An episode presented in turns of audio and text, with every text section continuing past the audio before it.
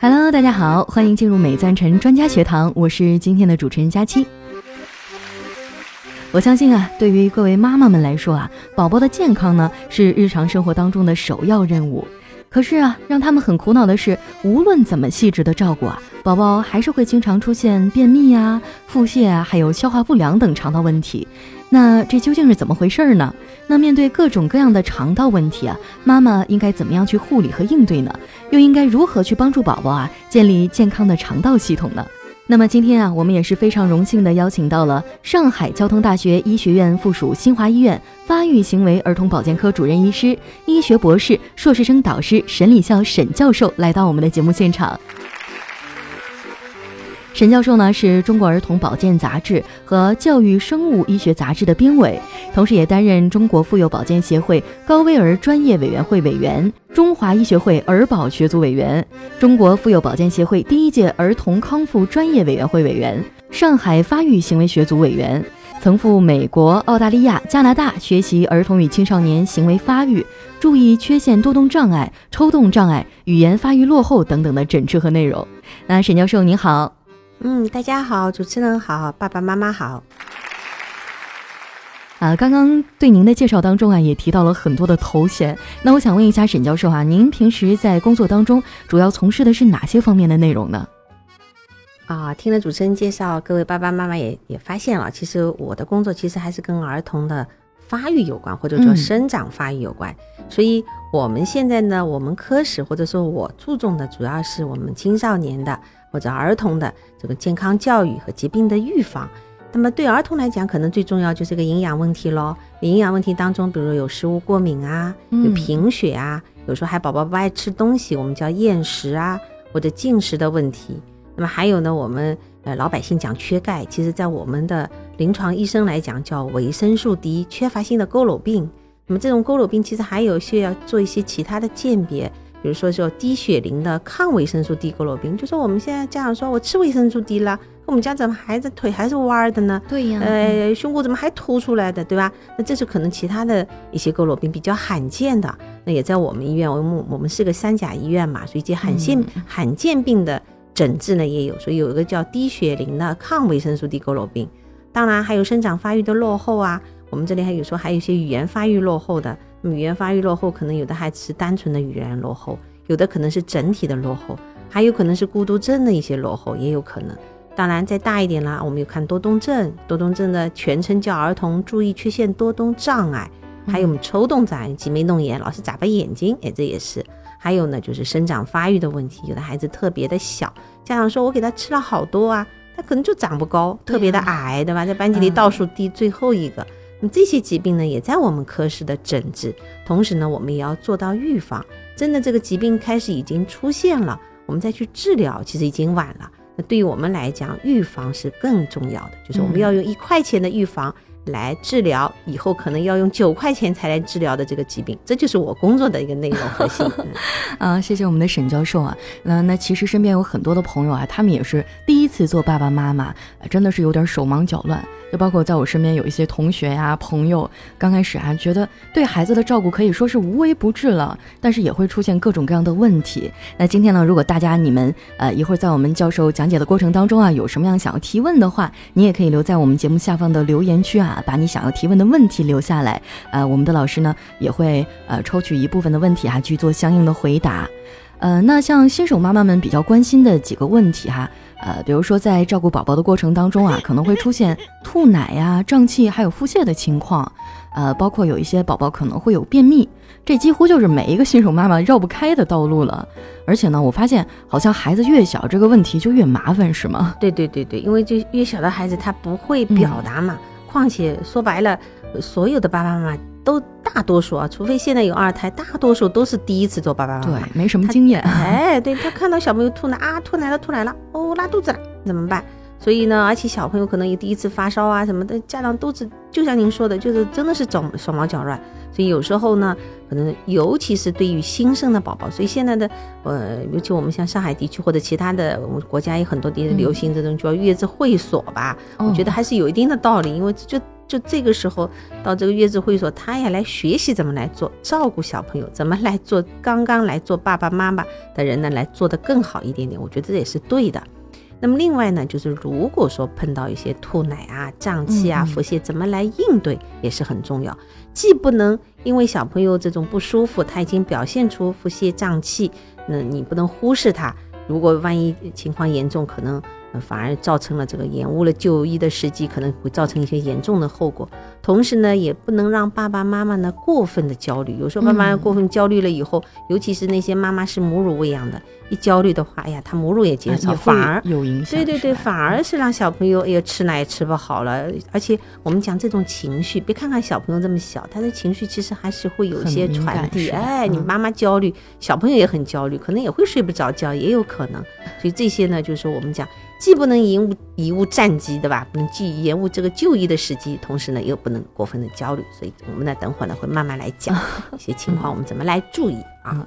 其实我觉得年轻的妈妈她焦虑，主要还是因为不了解。所以今天这一堂课你们要认真仔细的去听哈。只有完全的去了解了这些新生儿可能会遇到的一些问题，你才能够从容的去面对啊。呃，那我想问一下我们沈教授啊，呃，一般情况下新生儿。呃，会出现的这些问题，它的原因是什么呢？或者说，在临床上有没有一些呃症状可以帮助我们去判断它？嗯，其实呢，我觉得，呃，各位家长其实有一点大家都能够知道，就我们小朋友还没有完全发育好，对吧？嗯，不单单说他大脑没会不会说话，从来没有个爸爸妈妈说跑到我沈医生那里说，哎呀，小朋友新生儿不会说话，他都知道一岁左右才会说话。但是其实它的内部的这些胃肠道系统，它其实也是在发育的情况下。大家都知道，小朋友生下来要喝奶，从来没有说小朋友生下来就给他灌米汤，给他吃面包馒头，对不对啊？所以这个呢就是一样的，就小朋友这个胃肠道，它其实也是在不断的发育成熟的，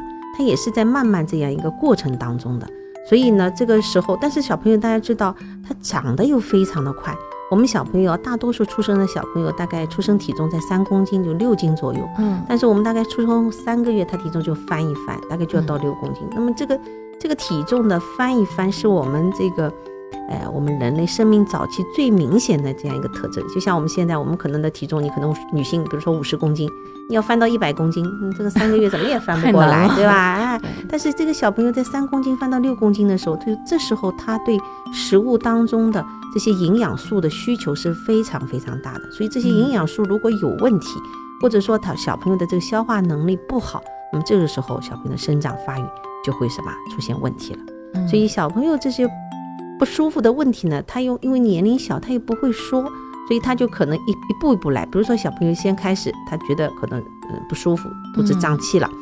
食欲差，随后他可能又腹痛难受，随后他可能又哭又吐吐奶，就是就像我们大人一样，吃的不舒服，你可能又改气，可能有时候小朋友就改气了以后，就是不小心把奶吐出来，吐奶了以后他就又吵，吵了以后他又不要睡觉，就睡觉不好了以后，可能又精神又不好，或者说不消化了以后又开始有腹泻或者便秘。所以这一一下子过来，往往都是一整套的，先是吃不好、睡不好、拉不好，最后又吵，所以家长就也是焦头烂额。所以这个些问题呢，还是在新生儿当中，还是相对来讲还是比较常见的。嗯。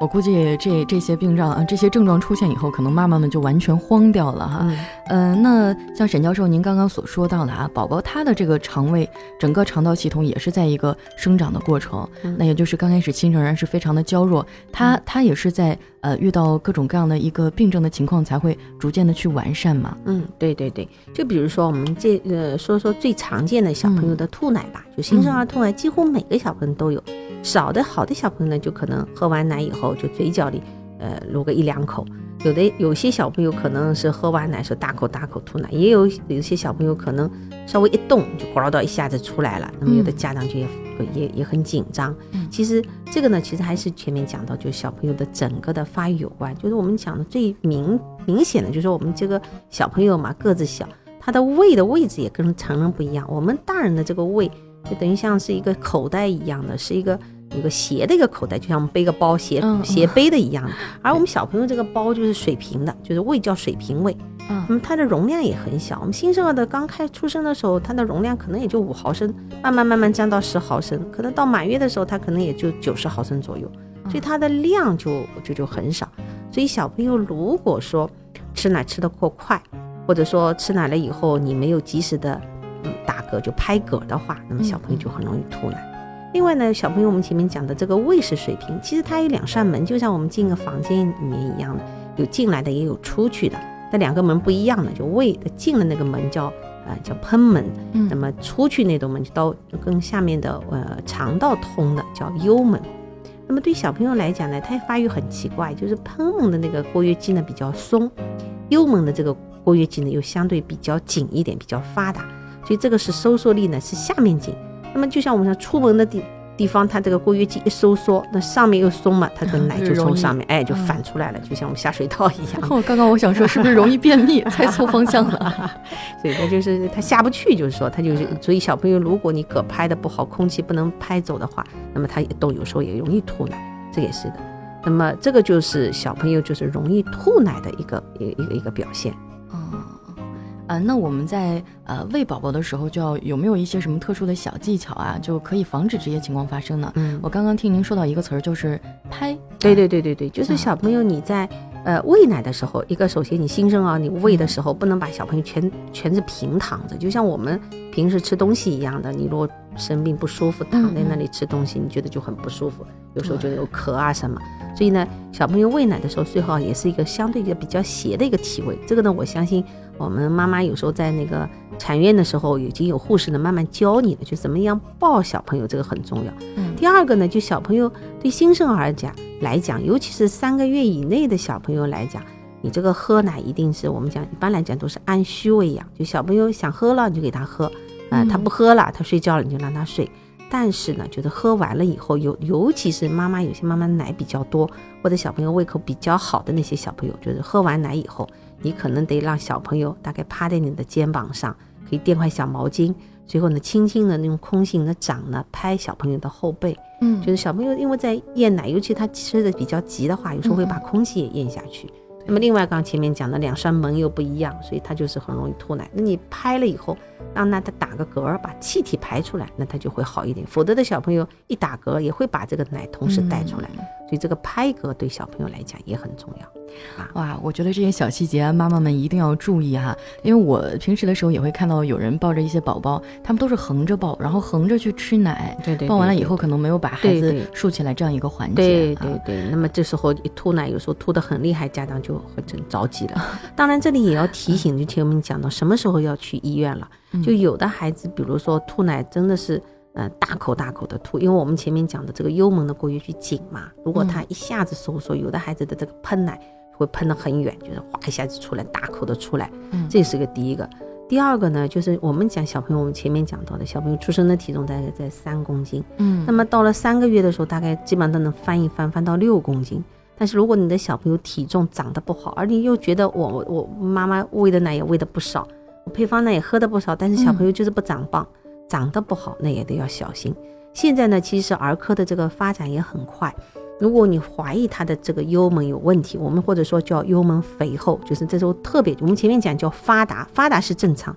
但是它肥厚了，那就是有问题了。那么叫幽门肥厚或者幽门狭窄的话，那这个是要赶紧治疗的。而且现在的都能做到微创手术。那么但是在做手术前你要检查，这个你要到就是专科的儿童医院或者儿科医院，就像我们新华医院是一个。呃，三级的这个综合医院的以儿科见长的医院，那也行。跑到这种医院里面，很简单。我们 B 超的医生现在都很有经验，帮你做个超声，哎，基本上就能鉴别你是病理的还是非病理的。如果是这种有有疾病状况的，是肥厚的，那赶紧还是要找外科医生来诊治的。否则的话呢，我们只要改变一下这个喂养的习惯就可以了。嗯，好吧。哎，沈教授，我还有一个小问题哈，就是呃，之前在我身边有很多的朋友，包括我姐姐家的宝宝，呃，他就是呃，一直主张的就是要不停的去喂他，就每可能要每间歇一段时间就去喂这个孩子。你说像宝宝他这个刚刚发育的过程当中，他自己呃会去分辨出来，呃是想喝奶还是说饿了还是怎样吗？还是说只要喂他他就会喝呢？嗯，对，就是我们前面讲到了，其实就要做出生。三个月以内的宝贝叫按需喂养，其实宝贝还是有饥饱感的，他饿了就开始哭，有时候就是有时候有的小朋友可能脾气好一点，他不哭，但是他会表现出来，就你稍微碰碰他，他可能醒了，他不哭，但是你碰碰他，哎，他嘴角就歪歪的，他就有一个就叫我们叫密室反射，就说你一一碰他嘴角，他嘴就歪过去了，或者有东西放到他嘴里，他就开始这吧这吧开始吸吮了，这个叫吸吮反射。这个这个时候就代表小朋友就可能有点饿了，所以这时候呢，一般来讲我们就叫按需喂养。那么所以三个月以内就小朋友想吃就吃，他都睡着了你就可以不用喂。当然，我们有时候觉得你奶很多，小朋友喝了很少，喝两三口，两三分钟他就睡着，可能是有点过。那你可以弹弹脚底心啊，拧拧他的耳朵，小耳垂啊，拧一下，就让他刺激一下。不要有的小朋友就睡得太多了嘛，可能也影响进食的。所以叫我们讲叫三个月以内叫按需喂养。但是如果小朋友睡着了，不一定非要把他弄醒，嗯，除非新生儿是这样的，除非是睡了五个小时以上，那我们要担心有低血糖，确实也是的。那这个时候你可能得把弄醒了再再喝奶，否则的话，一般来讲就是他他自己，因为他的睡眠很短，他们可能睡个一两小时，他就就就会醒过来，又要找吃的，所以叫三个月以内呢叫按需喂养，他想吃就吃。到三个月以上的时候呢，就慢慢我们就要慢慢叫定时喂养，就是说。大概是母乳呢，大概喂的时间间隔可以短一点，大概两个半小时就可以喂了。那么喂配方奶呢，相对来讲会好一点，时间能长一点。那么大概在三个小时。当然晚间晚上的时候可以让小朋友呢适当的延长点睡眠的时间，就白天你基本上固定到大概三个小时喂，到了晚上呢就是慢慢慢慢逐渐拉长。到六个月以后呢，我们就是慢慢希望就夜间就不再喂宝宝喝奶了。所以就三个月界限，三个月以内叫按需，三个月以上叫呃呃叫定时，哎定时了。当然这个不是说三个月零一天就要定时，那这种是慢慢一个过渡的这样一个过程，也要根据宝宝的这个身体状况。对对对对对。那刚刚我听沈教授的讲呃讲解啊，我大概能了解到，也就是说新生儿的他这个宝宝的肠胃和成人相比是有很大的不同的。对。那肠道发育也是一个基础的问题。对对对对，就是我们讲还有就前面讲到的，为什么小朋友要喝奶？不能喝其吃其他的东西呢？嗯，主要最最简单就是我们讲一些呃胃肠道的一些酶呀或者分泌物上，比如说我们讲胃酸，小朋友胃酸分泌很少的，所以它就酸度比较弱。那么这些酸呢，其实越是酸性的活性当中呢，一些消化酶的活性也也高。那么因为它没有酸度不够嘛，所以它的消化酶的活性也差。另外呢，本身它的消化酶的分泌也少。所以呢，它就有些食物就就就消化不了。所以就是我们讲以前可能我们当时爷爷奶奶辈那时候食物比较少的时候，小朋友可能奶不够，就一个月就加米汤。哎，对。但其实喝米汤对于我们小婴儿来讲其实是没什么用，的只是穿肠而过。为什么呢？我们像这种淀粉酶啊，对对对，这种淀粉酶大概都要在生后三个月以后才慢慢开始分泌，所以仅仅是个饱腹感，它并没有能够提供很多的营养素。或者说这些营养素还不能完全被我们消化吸收，所以呢，我们讲还是要遵照小朋友这个发育的这个自然的规律。一般来讲呢，就是我们讲六个月以内是喝就是母乳为主，纯就就纯母乳可以。世界卫生组织也有这样推荐，就是六个月以内你可以纯母乳喂养，甚至可以不喂水。那么到了六个月以后呢，加辅食，或者我们讲叫顺应喂养，就顺应了小朋友的这个自然生长的发育。到四到六个月呢，可以慢慢加一点辅食。所以这个就是我们小朋友的胃肠道的跟这个区别所在。当然，我们胃肠道还看到，我们今小朋友的胃肠道有很长，里面有很多的免疫细胞，这个也是我们小朋友或者说跟成人有一定的差异的。当然，我们成人的这个免疫细胞也在里面，这也是也也是有的。但是我们的小朋友的这个菌群什么的也有点不一样，还是跟你的食物的呃成分有关。比如你吃母乳的，哎，有些益生菌的成分就会高一点。你吃配方奶的，有些的菌群可能就会不一样，所以这呢也是我们讲食物的，呃，不同的食物让宝贝当中的肠道的菌群也会有所改变。哦。呃，那像妈妈们，她们应该怎么样就分阶段的去，呃，去顺应喂宝宝的这样一些东西啊，一些食物，应该怎么样去照顾好宝宝的肠胃呢？老师，您呃有没有一些建议呢？嗯，什么前面还是讲到，就我们讲六个月以内的宝贝一定是纯母乳喂养，牛能喂母乳，现正最好是喂母乳。现在甚至我们一些上海或者其他地区就是开始建母乳库了，就说有的。妈妈可能奶多，她可以哎，她可以通过一个，嗯，当然也也要也要也要也要要也要检查合格啊，不能谁都能去。有些妈妈可能要没有生病啊，没有疾病的影响，哎，呃，多妈妈奶多的这些妈妈把奶捐下来，捐出来到母乳库当中，给一些可能没有奶的小朋友，妈妈没有奶的小朋友呢去喝，这个也是可以的。那么另外，实在是妈妈没有母乳，那你可以选择一些比较好的。呃，品牌的大公司品牌的质量比较好的配方奶，来给小朋友呢来我来喂养啊，来让小朋友能够更好的生长的发育。嗯，那如果说按时间来区分的话，呃，有没有一些比较明显的大致的阶段划分呢？嗯，啊，就我们前面讲的，就是零到六个月，就六个月以内，基本上是可以纯母乳喂养，就是奶奶类是它的主要的食物。那么六个月以后呢，就是讲慢慢的加辅食，就是。呃，四到六个月，辅食也是一样。现在呢，各个国家的这个指南上也会有一点点不同。有的呢是讲，呃，六个月才能完全加。但是我们觉得，还是对于我们临床医生来讲，或者其实轮到每个个体来讲，这个是存在个体差异的。有的小朋友可能五六个、四五个月的时候就看到你吃东西的时候很馋。就已经看到妈妈在那里吃东西，等于吧唧着嘴了，可能想真的伸手渴望了。对对对对，他伸手想来来取东西了。那那你就有时候可以稍微早一点加，比如说四个月，因为我们讲为什么选四个月呢？就四个月小朋友一些酶，就胃肠道，我们前面讲到很多的消化酶，它慢慢慢慢开始成熟了。比如说那些淀粉酶，在三个月的时候，这个唾液淀粉酶小朋友的口腔里就有了，所以这个时候你就可以稍微加点米粉，加点碳水化合物。我们这个碳水化合物加进去，但因为有淀粉酶嘛，它就能消化吸收了。所以我们讲，就四个月左右的宝贝就可以慢慢慢慢加一点点辅食。那么开始嘛，先加一点米粉啊，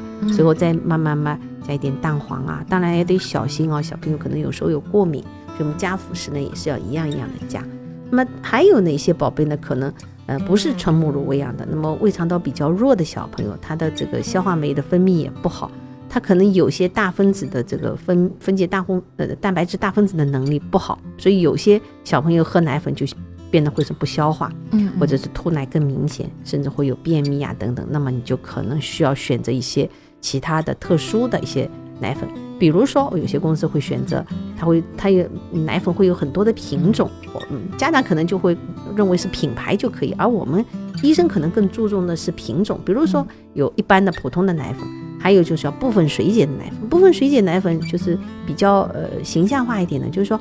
就像我们吃块肉，正常的普通的奶粉就是正常的一块肉，那么部分水解是这什么？就把这个肉变成肉丝，就是小块状的。嗯，而我们讲深度水解了，就可能把它肉沫沫了。我们现在有的奶粉还叫完全水解，完全水解呢就变成叫做肉泥一样，这就这是不同的。那么有的孩子可能消化不好的时候，我们可以选择部分水解。或者说，有的孩子实在有过敏的话，那么可能就会选择深度水解啊，或者完全水解。那么这就是不同小朋友可能对呃对奶或者牛奶蛋白有过敏的时候，你选的配方奶的不同的地方。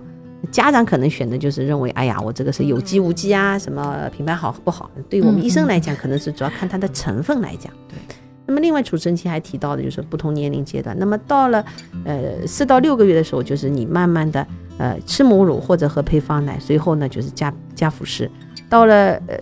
就是六到十二个月，就是不断丰富这个食物的品种，就是让它多能够进食不同的食物，因为我们中国人吃的东西实在太多，我们也希望我们的小朋友的食物呢能够多样化一点，因为呃多样化的就不容易营养就对对对对对对就不会造成一些营养素的缺乏。那么到了一岁到两岁左右呢，你这个食食物呢只要软一点。就是我们讲叫后粥烂饭啊等等，这个就可以了。一直到两周岁左右，那么小朋友大概胃肠道呢是基本上跟成人的发育是差不多了。那么这个时候呢，就可以基本上可以吃一些成人的食物，当然食物还是要清淡一点。嗯，啊，就是说这个过程也是循序渐进的啊，不是严格按照你这个月份的标准。对对对对对，还是要衡量宝宝个人的这个一个身体的状况。对对对啊。也就是说，先尝试着从这个流食，然后再到呃一些比较软的半固体的食物。对对对，这就是你说的。对对对，就我们家辅食也有一个，就是一个食物，就是一个叫呃添加辅食的一个原则吧，就是从少到多，从一种到多种，从稀到稠，就是你先的先是果泥。所以说是颗粒泥，先是泥状的食物，所以说颗粒状的食物，最后再是碎菜馍馍。哎，那沈教授，那有些宝宝他可能还没有长牙呀，他能吃那种东西对对对对，非常好的问题啊，就是说，呃，很多家长就觉得哦，没长牙我就不能吃。其实大家，呃，一一旦有一个小朋友，你就会发现，尤其喂过奶的妈妈，你会发现，其实小朋友虽然没长牙，咬着你的奶头，其实还有很有力气。就说小朋友虽然不长牙，但是他的牙龈其实有这个咀嚼的一些能力的。我们也希望他能够磨牙，就我们想吃磨牙棒，对对，小朋友吃那个磨牙饼干，这个东西其实它就是磨牙龈，其实牙龈也是有这个能力的。我们希望小虽然小朋友没长牙，但是这个咀嚼的能力要能够保持下来。我们会现在发现很多的孩子不爱吃饭就啊或者不吃饭就含在嘴巴里，就是这种时候咀嚼的能力没有培养好。嗯，所以哪怕他没长牙，我们这种咀嚼的能力还是希望培养。而且长牙呢，确实个体差异会很大很大。早到我们的门诊上四个月长牙也有，晚的像我自己的门诊上，而且像都已经写入教科书了，就是有个别的孩子可能十二三个月。我自己门诊上有个最晚的一个小朋友，完全都正常，十五个月才长第一颗牙，所以也有。那你到十五颗、十五个月再长牙再加辅食就太晚了。嗯，所以当前面的他哪怕没长牙的时候，我们这种泥状的食物啊、小颗粒的食物啊，也要给他吃，也要让他锻炼这个咀嚼的能力。嗯，就是大家不要以为啊，这宝宝还没长牙，他就没有咀嚼的能力了。实际上，他的牙龈也能有一部分这样的功能。啊，你要去锻炼他，去慢慢的尝试啊，有一个好的过渡期啊，要不然的话，如果宝宝长牙长得晚，可能你这个一直吃流食的话，营养就供应不上啊，反而它就应该是一个恶性循环了，营养供应不上，可能长得就更晚了。啊，刚刚我们也说到啊，按阶段科学的去照顾宝宝的肠胃，嗯，也能让肠胃更好的工作，这样呢，宝宝才能吸收好营养，去健康成长。那我可不可以这样理解呢？就是肠胃健康就等于宝宝健康呢？对，一点不错。就是我们讲，我们小朋友在生长发育，我们大人吃的这个食物是为了你维持这个正常的生命啊、活动啊等等。而小朋友其实吃的食物不单单要维持他正常的生命的活动，还要长身体。对对，他要长身体、长高、长壮，对不对？所以这个是呃营养的呃胃肠道的对小朋友的可能一个更更重要的一个一个一个要求。另外呢，其实我们现在的很多的研究还发现。哎，我们的胃肠道其实还是一个很大的一个叫免疫器官。大家可能一般老百姓都知道阑尾炎吧？觉得阑尾对吧？哎，以前就觉得哎阑尾这个没什么作用嘛，很多人都会摘掉。对对对，那现在其实认为，哎，这其实也是一个免疫器官。就像我们说的，有时候不舒服，我们家长或者或者说自己大人也会有。你说感冒咳嗽，可能是呼吸道的症状。哎，有时候你莫名其妙，你也没有吃什么不干净的东西，哎，你今天过两天，哎，就拉肚子了。嗯，这个就是说，我们讲这些病毒，一个可能到你清洗的是胃肠道，或者说胃肠道的这个免疫的这个这个开始开始来战斗了，就是说它也是有有有有有有部队的，有有有战士的。所以我们现在认为这个胃肠道也是一个人体的一个健康的中心，它不单单掌管了这个消化吸收或者分泌的功能，还兼依了我们人体的一个免疫的一个很。很重要的作用，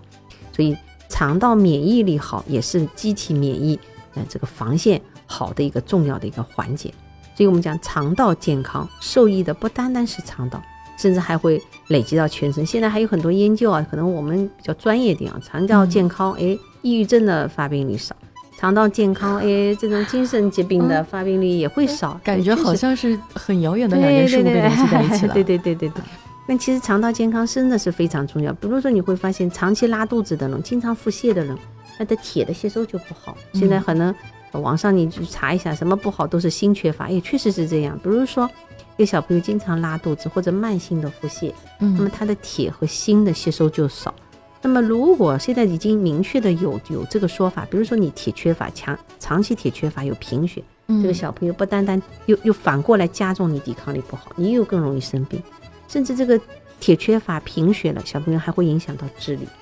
那么锌也一样的，锌缺乏又胃口不好，胃口不好又锌缺乏，就陷入这个叫恶性怪圈。对对对，恶性循环。甚至一些维生素还是在肠道当中合成的，所以这个肠道的健康是非常非常重要的。所以一旦有感染，我们希望这个感染能够尽快的好，就像打仗一样的，希望这个战争尽尽快的能够结束。让我们重建和平，就是你们不要觉得啊，肠道离我们这个其他的部位比较远，呃，它只负责消化吸收，其实不是的。对对，呃，它不光是呃掌握消化吸收啊，还有一些这个免疫功能，嗯啊，还有呃包括一些排毒啊等等。哎，呃，胃肠肠道的话有没有排毒这个功能？以前我经常会看到电视上有一些广告啊，说什么呃清肠毒啊，这各种的排毒啊。这个呢，就是其实我们讲的排毒呢，这个其实可能它是做这个广告的卖点哦。嗯。对于我们来讲，其实我们讲倒不是叫排毒，其实我们这个食物的残渣需要排出去，就是个毒素嘛。你这个呃这个时间待你在胃肠道待的时间长了以后，肯定是让小朋友的这个毒素的吸收，你就一直排不不拉肚肚的小朋友就是腹胀啊、不舒服啊都出来了，所以这个肯定是，呃，是一个排毒的功能。这个排毒跟我们这种广告的卖点可能还是不一样的说法。哎，对对，也就是说可能。不像他们说的，胃肠里有那么多毒素。实际上，我们正常的去排泄，也就是把毒素去排出体外。嗯，对对对。啊，那也就是说，肠道健康啊，身体就比较健康。如果说你肠道有什么不适应的症状啊，那身体也会觉得非常的不舒服。呃，严重的时候，可能还会因为肠道的免疫力被破坏啊。造成这个免疫防线的溃败，从而导致一些疾病的侵袭啊，就像我们刚刚沈教授所说的这个啊，像腹泻呀，包括生长缓慢，甚至是智力低下等等。呃，那哎，我想问一下我们的沈教授啊，就是像我们的这个肠道免疫力，如果说被破坏了的话，呃，一般情况下可能会导致什么样的疾病呢？对，呃，肠道如果或者说免疫力不好，会产生一系列的疾病。好，那么这个我们要么在下次来讲，我们不是下回分解，对吧？好吧，非常感谢我们的沈教授啊，今天也为大家讲解了很多。同时呢，也欢迎妈妈们和准妈妈们哈，通过我们的美赞臣中国官方微信和官方网站加入美赞臣 A 加妈妈会。不光啊会有干货满满的课程，同时呢还会畅享我们的会员好礼。那今天咱们的课程就先到这儿了哈，谢谢我们的沈教授，哎，谢谢各位朋友的聆听。那今天节目就到这里全部结束了，我们下期再见。